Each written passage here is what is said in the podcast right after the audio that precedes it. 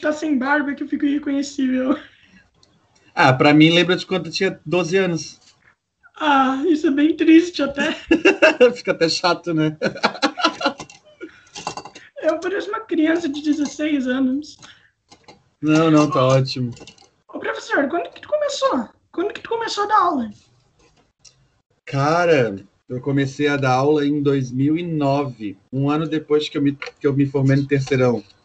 Na verdade, foram dois meses depois de eu me formar no terceirão que eu comecei a dar aula. Eu entrei na faculdade e daí já comecei a dar aula. Comecei a dar aula numa creche. Uhum. Depois fiz concurso público, concurso não, né? Processo seletivo para o município, comecei a dar aula no município. E aí foi. Mas eu tinha Sim. 17 anos. Ah, tá. É, o que eu ia perguntar mesmo. Quantos anos Já- você tinha? É, já faz 12 anos que eu comecei a dar aula. E como é professor tendo 17 anos? O pessoal respeita mesmo assim?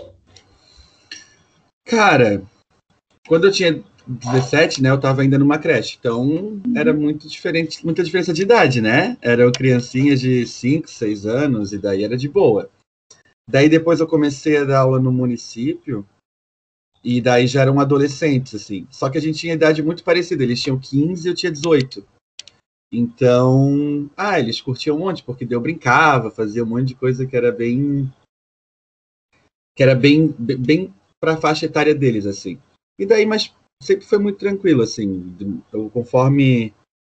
Por exemplo, quando eu dei aula pra ti, né, isso lá em 2011, eu acho, 2012, por aí, eu tinha acho que 20, 21, e sempre foi muito tranquilo. Nunca, nunca me desrespeitaram por isso, assim. Graças a Deus, a, a questão da idade nunca foi um problema. E você prefere. Você prefere com criança? Você prefere na creche ou na escola mesmo? Prefiro na escola, prefiro na escola, prefiro trabalhar com adolescente, É, sem dúvida. Tem- ah, eu ia perguntar se tem muita diferença, mas é óbvio. Nossa, Não, tem muito muita diferença. Assim, ó, toda, toda, todo ciclo é muito distinto, assim, desde a educação infantil, é, o Fundamental 1, Fundamental 2, o médio, são universos diferentes, sabe? Uhum. É, eu gosto de todos, eu gosto de dar aula, independente do- de onde seja, assim. Mas é uma loucura. é, os meus preferidos são os maiores. Ali o pessoal do ensino médio e tal. Não é que são meus preferidos, é porque. Ah, sei lá, tu acaba se envolvendo mais, assim, com, com, a- com essa geração, né? Tu acaba conseguindo falar mais coisas, debater. E conforme menor eles são, tu tem que pesar o vocabulário, né? Cuidar com outras coisas, assim. Uhum. É, todo professor tem um modo de educar. Existe um modo de educar errado? Existe educa é, educar as pessoas erradamente? Tem isso? Eu acho que tem, né? Eu acho que do mesmo jeito que os pais falham, a escola, o professor também acaba muitas vezes falhando. Eu acho que a maior falha do professor é o exemplo, é não dar um bom exemplo para o aluno, né? Porque Uhum. assim, ali o professor ele é a referência.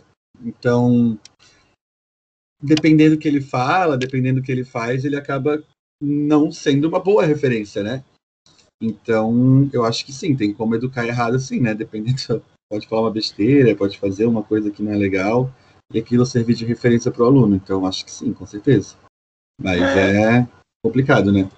Uhum. Todo professor é uma influência para o aluno, né? Quando pequeno. Isso. Você, Eu acho você acha, você acha que os professores têm, tipo assim, um impacto gigante na vida de uma criança? Cara, eu acho que tem. Eu acho que tem. Eu vejo, por exemplo, sei lá, minha sobrinha, ela tá na ter no terceiro aninho. Ah, o sonho dela é ser professora, porque ela ama a professora dela, sabe?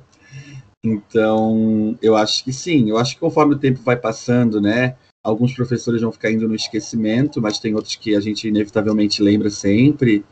Uns marcam mais, né? Do que Uhum. outros. Mas eu acho que sim, dependendo do professor, dependendo do trabalho que se faz ali, ele se torna um professor marcante e impacta pro resto da vida, sabe? Uhum.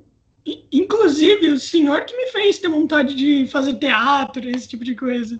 Olha só, tu tá vendo? Meu Deus Aham. do céu, que responsabilidade. Eu acho a responsabilidade muito grande, assim, porque realmente é um impacto que a gente causa na vida da pessoa. Às vezes a pessoa não tinha vontade de uma coisa e agora tem. E tu, continua querendo trabalhar com ufologia? Eu lembro quando tu era adolescente, tu queria ser ufólogo. Foi por causa de ti que eu descobri o que era ufologia. Eu nunca tinha ouvido falar e tu queria, tu gostava de ET. tu lembra disso? Eu lembro, eu lembro. Hoje em dia eu quero ser psicólogo. Ó, talvez para lidar com os ETs, então. É, para lidar com os ETs. Sim, é. É, lidar, lidar com pessoas que veem ETs seria Sim. da hora. Seria da hora. Uma coisa da hora. Eu acho da hora. Seria, seria e, da hora. Inclusive, o senhor fez teatro? Eu fazia, fiz cursos livres de teatro. Não. Uhum. Eu lembro quando eu era criança, eu queria fazer faculdade de artes cênicas. Mas eu acabei escolhendo o caminho das letras, assim, mas eu gosto bastante do teatro, então eu tive experiências como aluno de teatro em cursos livres, assim, que daí foi onde eu consegui aperfeiçoar essa paixão, sabe? Uhum. E, e o teatro te ajudou muito no para ser professor ou não? Nossa, muito! A sala de aula é como se fosse um palco, né? E lá, uhum. Cada sala de aula é um palco e ali os alunos a plateia. A gente aproveita isso para ensinar, né? É, então, com certeza, assim, as técnicas de teatro me, ajud me ajudam tanto na minha dinâmica como professor, quanto na maneira como eu ensino para os alunos ali, sabe? Por exemplo, tu, eu vivia fazendo teatro, fazendo coisas que tu acabou gostando, entende? Então, com certeza a gente usa isso em sala de aula, né? Ah, que legal, mas tem, tem aluno que não consegue diferenciar estudo de brincadeira? Tem, tem isso, né? Ah, Lourenço, tem muito. Todo dia. Todo dia. Mas, ah, basta o professor colocar ele no lugar dele. Eu acho que, assim, a, a, os alunos, eles... Tem muitas aulas, né? O nosso sistema educacional, ele é muito denso, assim. É aquela uhum. questão muito. Ah, do aluno estar tá na fileira um atrás do outro, ainda um mecanismo meio da revolução industrial ali, né? Que a uhum. gente ainda adota até hoje. Então, com certeza, é, os alunos acabam se rebelando contra esse sistema. Assim. Então, a primeira oportunidade que eles têm de brincar, de estar tá fugindo de, desse padrão, eles estão, né? E aproveitam, aproveitam disso. Então, sim, eles às vezes perdem a noção, mas eu acho que também vai do professor, né? De estar tá pesando e direcionando para o lugar certo, se orientando, né?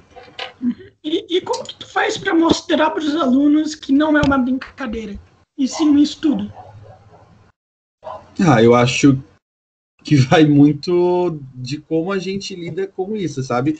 Eu tenho, eu, por exemplo, eu gosto muito de brincar em sala de aula, não sei se tu lembra, uhum. mas eu gostava muito de brincar. Eu acho que a brincadeira, a ludicidade que a gente chama na educação, ela desperta interesse, ela encanta de certa forma, né?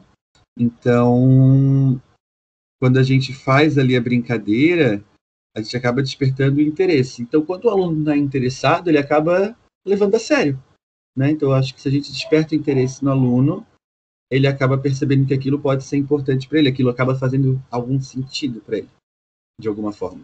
Né? Claro uhum. que ali a gente tem uma sala com um número grande de alunos, vai bater em cada um de uma forma, de um jeito diferente, mas, num geral, eu acho que quando a gente desperta esse interesse, quando a gente cutuca talvez uma ferida ou pega um gatilho ali, ele vai entender que aquilo é importante para ele de alguma forma, né?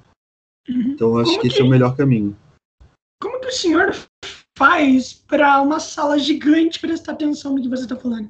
Pois são muitos alunos e um só professor, né?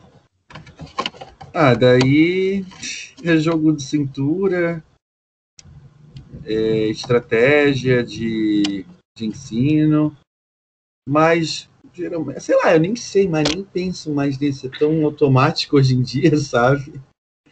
É tão automático que é isso, é chegar chegando e dali, sabe? Eu falo pra ele, vamos dali, vamos dali. Uhum. Ah, empatia, né? Empatia. É, empatia também, ajuda muito também. É, a gente e... colocar todos no lugar um do outro ajuda bastante mesmo.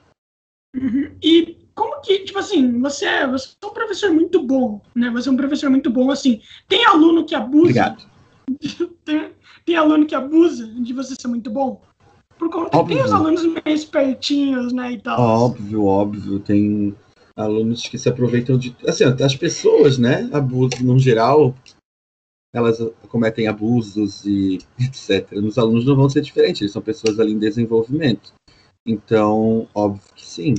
Quanto mais legal tu és, mais brecha tu abre para que eles possam, sei lá, montar em ti ou abusar, né, do, da tua boa vontade ali. Mas é jogo de cintura. A sala de aula, eu acho que, tirando tu ter o domínio do que tu estás ensinando, é tu ter jogo de cintura para lidar com o ser humano, sabe? Uhum. Na e... sua essência. Falando em ensino, você acha que o ensino do Brasil está muito atrasado com o de outros países? Ah, não acho, tenho certeza. Eu tenho certeza, né? A gente, especialmente hoje na educação pública, a gente tem uma defasagem muito grande, né, Lorenzo? É... Uhum. E ainda mais em, no momento que a gente vive da pandemia, né? É... A educação brasileira ela pede socorro, assim já pedia antes e hoje ela pede muito mais. Então é bem delicado é, quando a gente fala em qualidade de educação. Até nas particulares já, já, já, é difícil alcançar um bom nível. Então, na rede pública que falta recursos, né, que é uma rede muito ampla, um, um país muito amplo no geral, né? Então, eu acho que sim, mas eu acho que nós já tivemos grandes avanços na última década nos últimos anos a gente tem tido alguns retrocessos assim em relação a, a investimentos, em relação a fundos educacionais, é, e também até na mentalidade e nos processos assim. Mas com certeza o Brasil ainda tem muito a evoluir. Não precisa nem comparar com os outros. Comparar consigo mesmo, a gente já percebe isso. Uhum. Qual é a diferença de dar aula para uma escola pública e escola particular? Recursos. Hoje eu trabalho uhum. só na rede particular. Hoje eu trabalho em duas escolas particulares. É, no Colégio Energia, em Balneário Camboriú, no Colégio Faial, em Itajaí. Faial, eu sou além de professor coordenador pedagógico. E é, é uma realidade muito diferente da escola pública e da escola privada. Né? Na escola pública, geralmente, a escola recebe um fundo ali para poder suprir as suas necessidades do dia a dia, mas faltam muitos recursos, assim. Já na particular, não, né? Os alunos pagam, então os recursos estão ali disponíveis, sabe? Se precisa de algo, aquele algo logo se tem.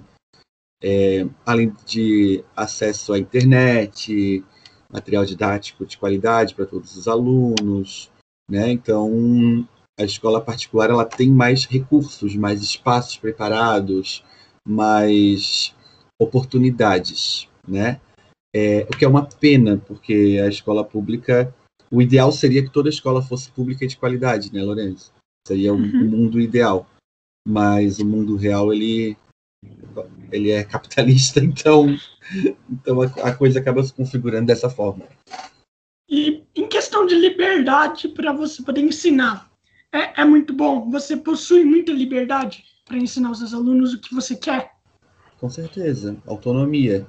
Né? O professor ele sempre tem autonomia. Assim, como eu falei, hoje eu trabalho no, em escolas particulares. Eu fiz essa opção por questões é, de melhor qualidade de ensino para trabalho, né, de recursos e etc. Embora a escola particular ela exija muito mais, exija muito mais não, mas ela exige bastante do professor, assim, o professor acaba trabalhando bastante é, e a gente tem ali os nossos materiais didáticos, etc. É claro que a gente sempre segue, né?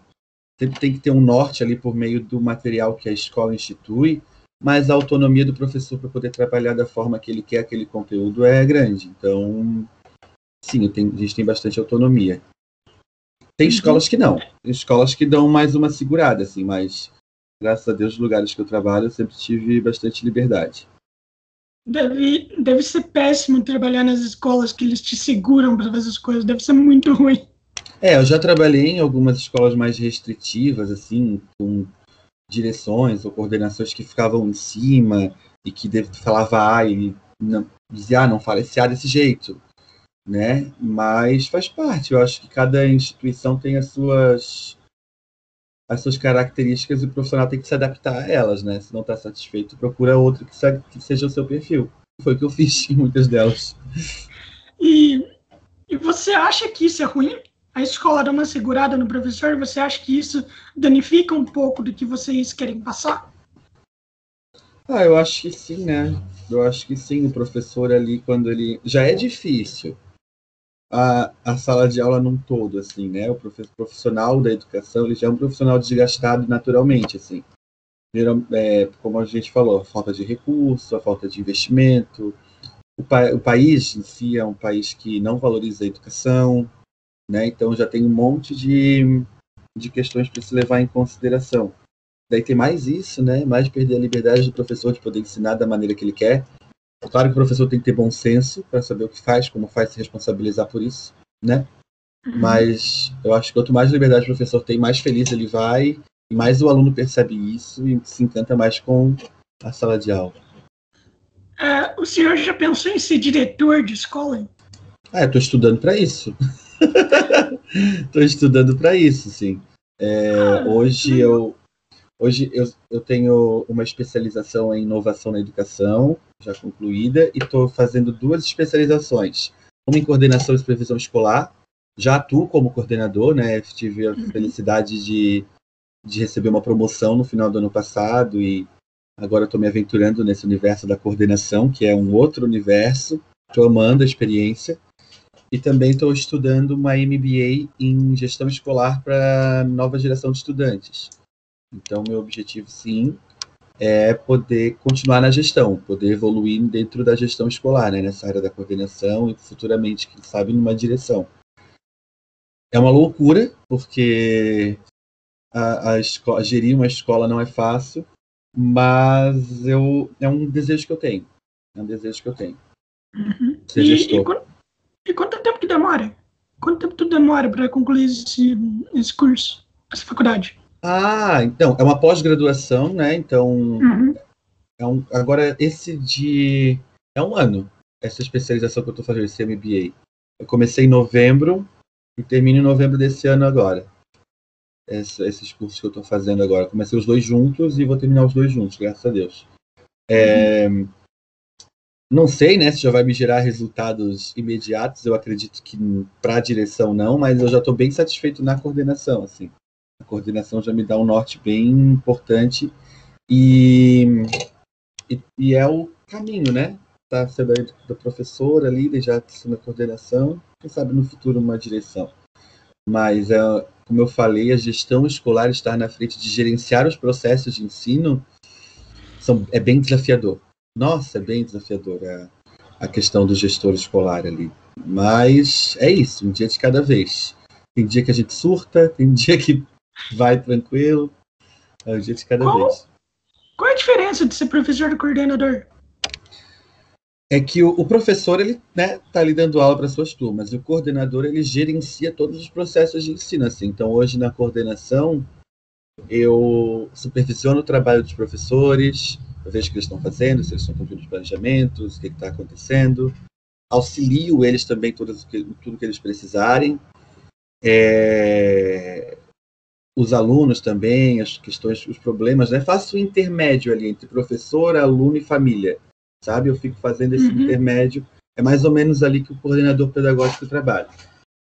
Então, por exemplo, hoje de manhã na escola, uma rotina escolar, né, do coordenador. A gente já seis e meia da manhã já recebeu mensagem da professora dizendo que estava com sintoma de Covid, então já não pôde trabalhar. Então eu já precisei providenciar uma substituta, pegar o conteúdo dela, passar para essa pessoa para substituir, avisar os alunos que a professora não viria.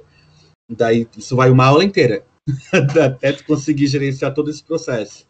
Daí tu acaba de resolver, tu tem que resolver outro problema lá. Daí a questão da formatura que o aluno está com não sei o quê. Daqui a pouco aparece um aluno doente, tem que ligar para casa. Então, a coordenação ela envolve a escola inteira. Querendo ou não, tu acaba se responsabilizando por tudo que está acontecendo na escola, sabe? Uhum. É, é difícil achar uma substituta por conta Meu que tá faltando. É, tá, tá faltando professor no país, né? É, assim, ó. Já é difícil encontrar profissionais à disposição, porque hoje em dia é, são 2% dos estudantes que saem da escola que têm interesse em ser professores. Então é um uhum. número muito pequeno de alunos interessados em voltar para a educação, sabe, continuar na educação, estudar a educação e virar professor. Então já tem realmente um, uma escassez no mercado. Para tu encontrar um professor para assumir uma vaga é difícil. É, eu, assim, eu fiz outra, outro dos, dos dos atributos do coordenador é fazer a contratação de professores. Então, esse começo de ano eu contratei alguns, assim. E foi muito difícil. Daí agora, daí quando acontece essas questões, o professor ficou doente, tem que encontrar alguém para substituir, geralmente tu pega na própria equipe. Ah, o professor X, ele não dá aula nas sextas-feiras. Então, opa, ele está disponível hoje. Vou ligar para ele ver se ele consegue vir me ajudar. Então, a gente busca alguém dentro da própria equipe que não esteja trabalhando naquele dia, que esteja com horário livre, para ajudar nessa substituição. Mas é difícil, né? Especialmente quando o professor avisa em cima da hora. É, esse é o maior calo no calcanhar de um coordenador, assim, ter que lidar com essa ausência do professor, porque o professor é o centro do processo, né? Se o professor uhum. não está na escola, aquela turma ali não, não tem o que fazer com ela. Né? Claro que ainda eu acho esses processos muito antiquados, né? Do professor no centro do processo, mas é assim que hoje o sistema está configurado. Se Deus quiser, a gente muda o sistema um dia, mas hoje é assim que ele está configurado. É, ah. Então, então é, é, é, difícil quando o professor não não está na escola.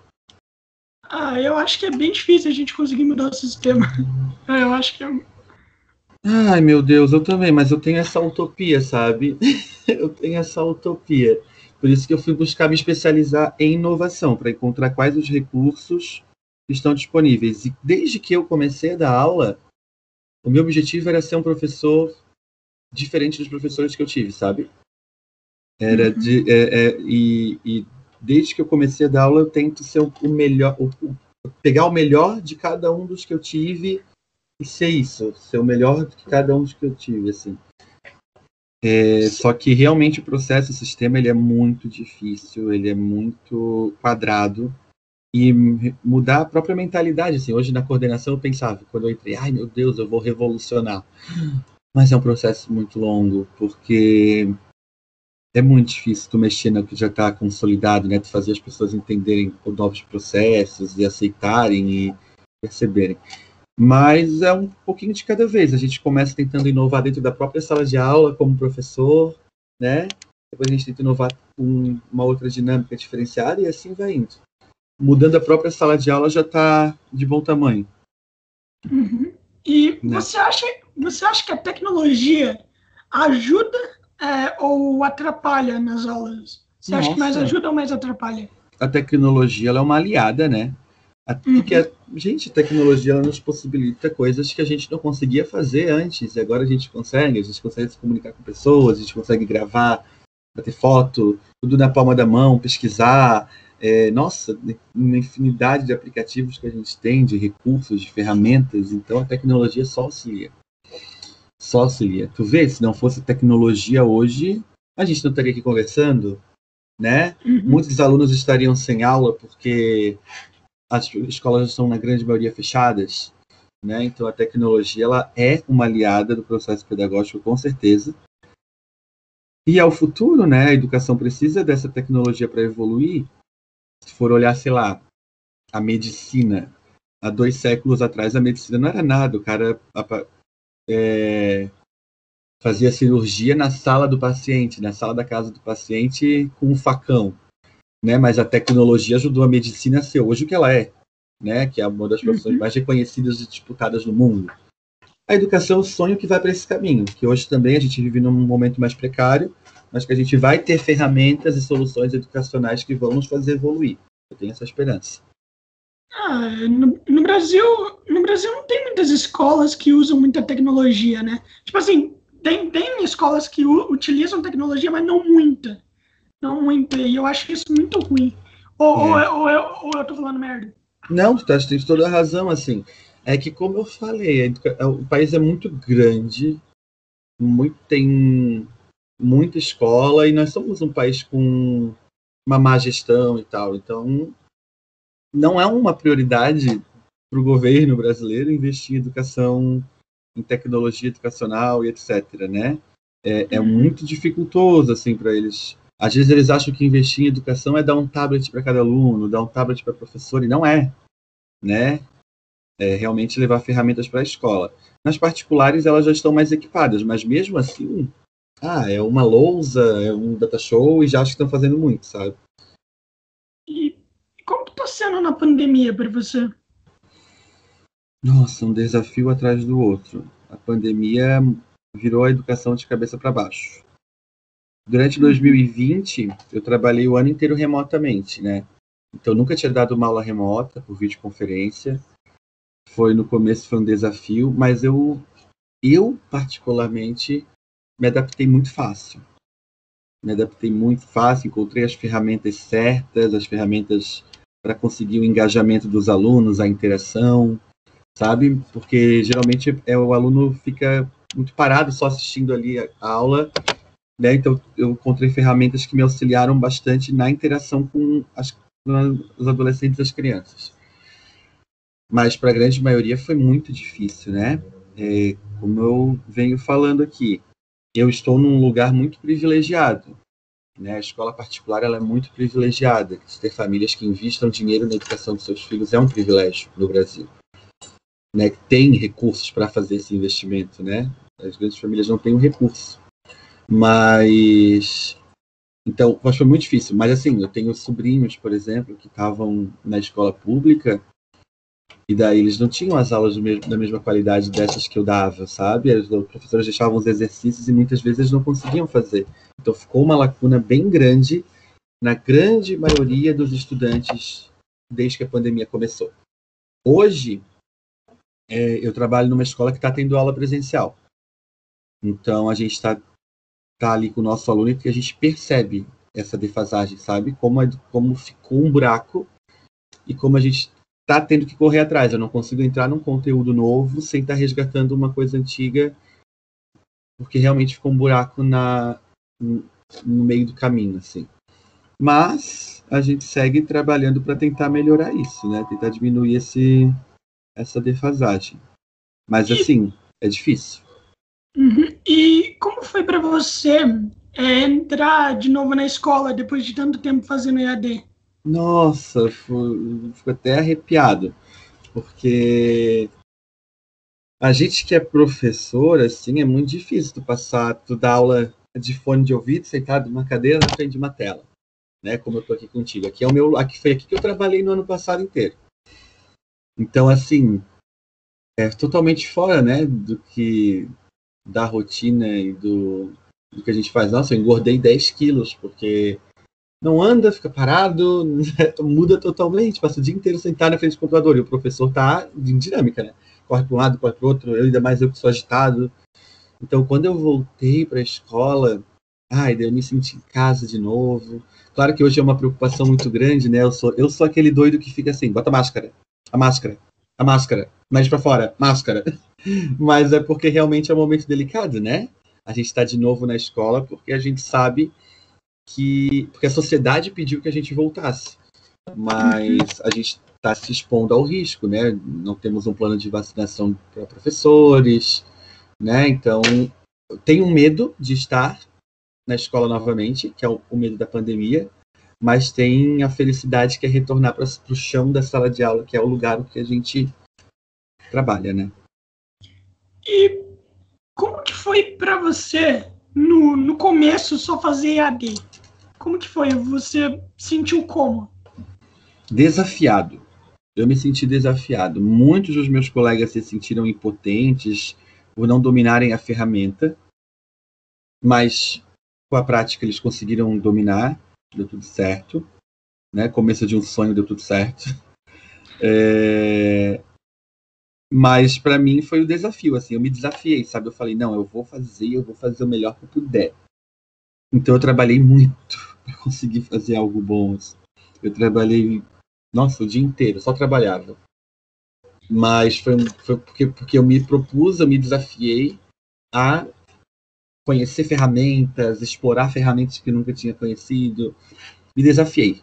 Então, para mim foi um processo gostoso assim de aprendizagem, de evolução. Eu acho que a educação, acho não, a educação nunca mais vai ser a mesma do que era antes da pandemia, né? Então, o profissional que uhum. se dispôs a se adaptar, ele já está pronto para o futuro, né? Mas por que você acha que a educação nunca mais vai ser a mesma? O, o que, que a pandemia mudou na educação?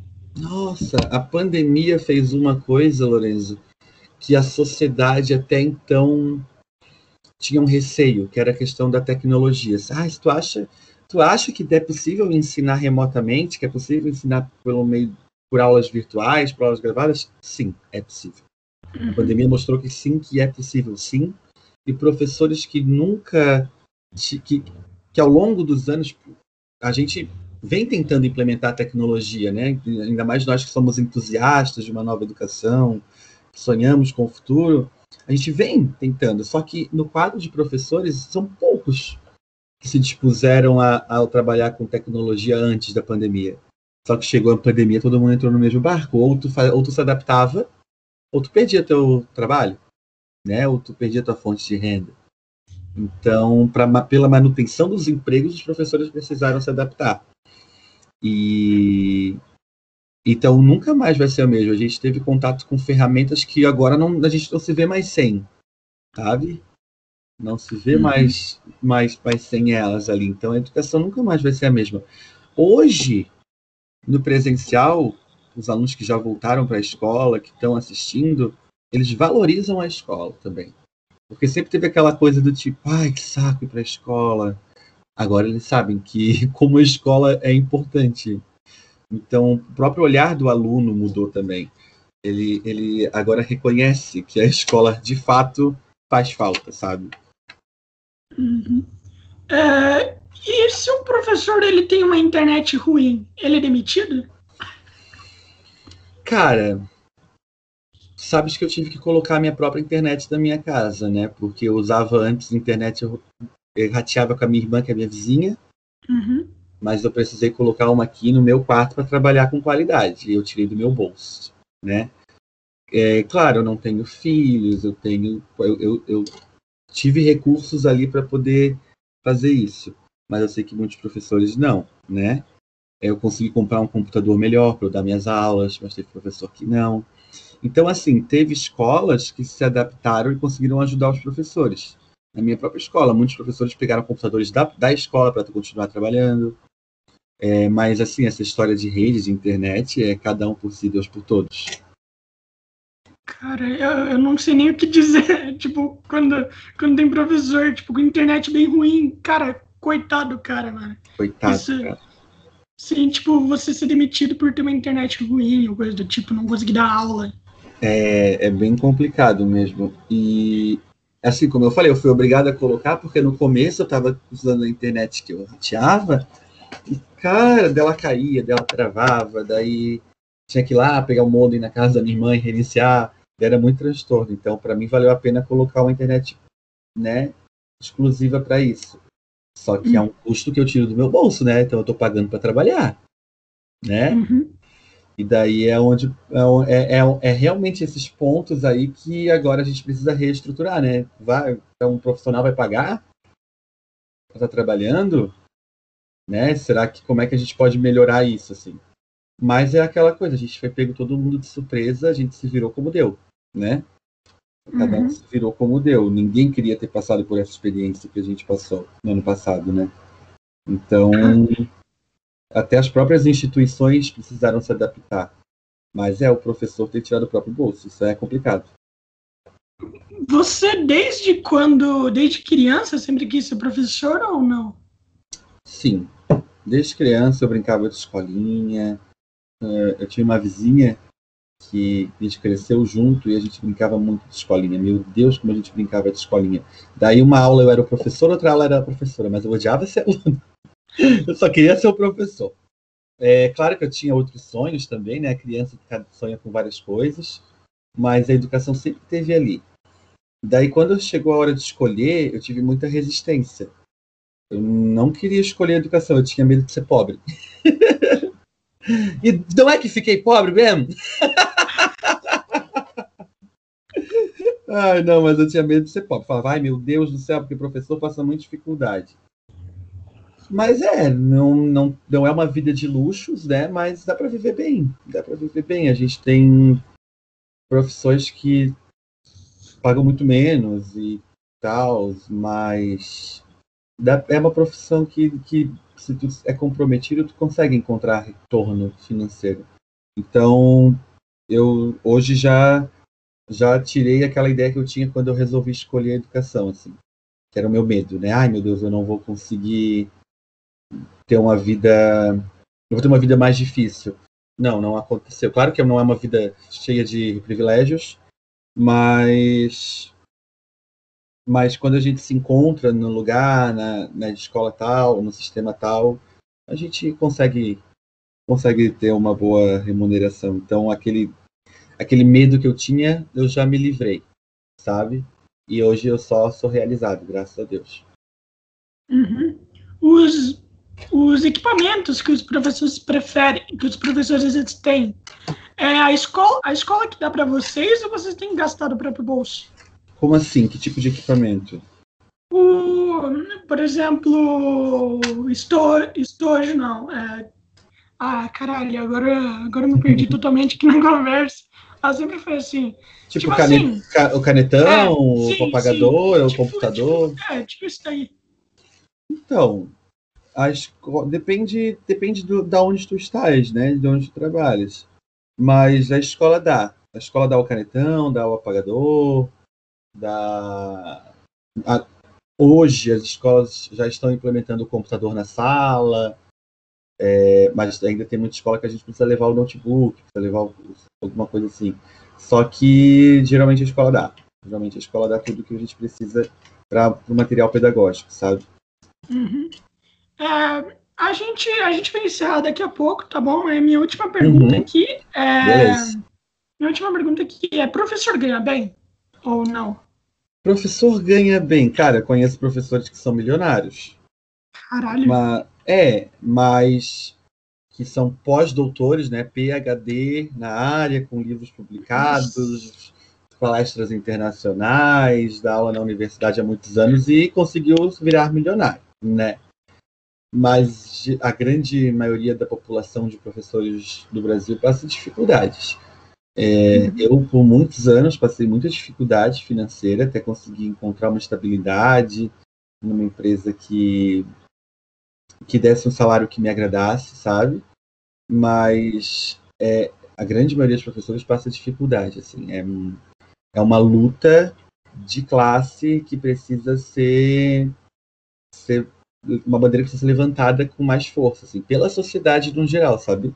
Porque não adianta, a sociedade não vai evoluir enquanto a educação não evoluir. A educação não vai evoluir enquanto o profissional não for bem remunerado, não for tratado com dignidade, com respeito, para que ele possa cumprir seu papel social, né, que é o de educar. Então, o professor hoje ele ganha muito menos do que ele merece. Uhum. Essa é a uhum. verdade. E, inclusive, você falou do, de livro e tal. O senhor escreveu um livro, né? Escrevi um livro. Escrevi um livro de poesias e contos. É, foi um sonho realizado também. É, quando eu era criança, eu queria ser escritor. então, foi um sonho realizado. Eu, como dou aula de literatura, é, tem tudo a ver com a minha área e foi uma experiência bem bacana, assim. Espero que venham mais livros por aí. Estão saindo uhum. rascunhos. Sim, aliás, o senhor também me incentivou a escrever também. Eu, eu é? escrevo. Eu tenho, eu, tenho, eu tenho um álbum no Facebook com 30 e poucos textos. Sério, Lorenzo? Que legal. Uhum. Eu lembro que tu escrevia bem, já escrevia bem quando tu era criança, adolescente. Tu já tinhas uhum. uma boa escrita, uma boa oratória, tu já falava bem em público, tu, tu sempre se desenvolveu muito bem. Então eu sempre tive certeza que tu ia para uma área assim mais da comunicação, porque eu posso até ter te ajudado nesse processo, mas é uma coisa que já vem de ti também. Com certeza. Uhum. Então, professor, a gente já vai acabar por aqui, né? Eu espero que o senhor tenha gostado. Ah, eu adorei, tava com saudade, Ti. Faz tanto tempo que a gente não se vê, né? Ah, é que eu não tô mais em Balneário. Eu não tô mais. Mas onde? Tô em Rio Claro é, interior de São Paulo.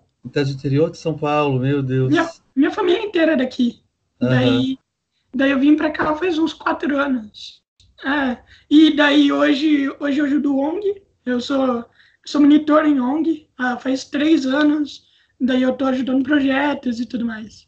Que legal, Lourenço, que legal. Que bom ver que também está se realizando aí profissionalmente na vida. Que bacana, que massa. Uhum. Eu acho que isso, depois que a gente agora, né, já nos meus 13 anos de sala de aula, eu acho que isso é o mais legal, assim, é tu encontrar o ex-aluno e tu vê que ele se deu bem, tu vê que ele se encontrou, tu vê que ele tá feliz, isso aí não tem preço.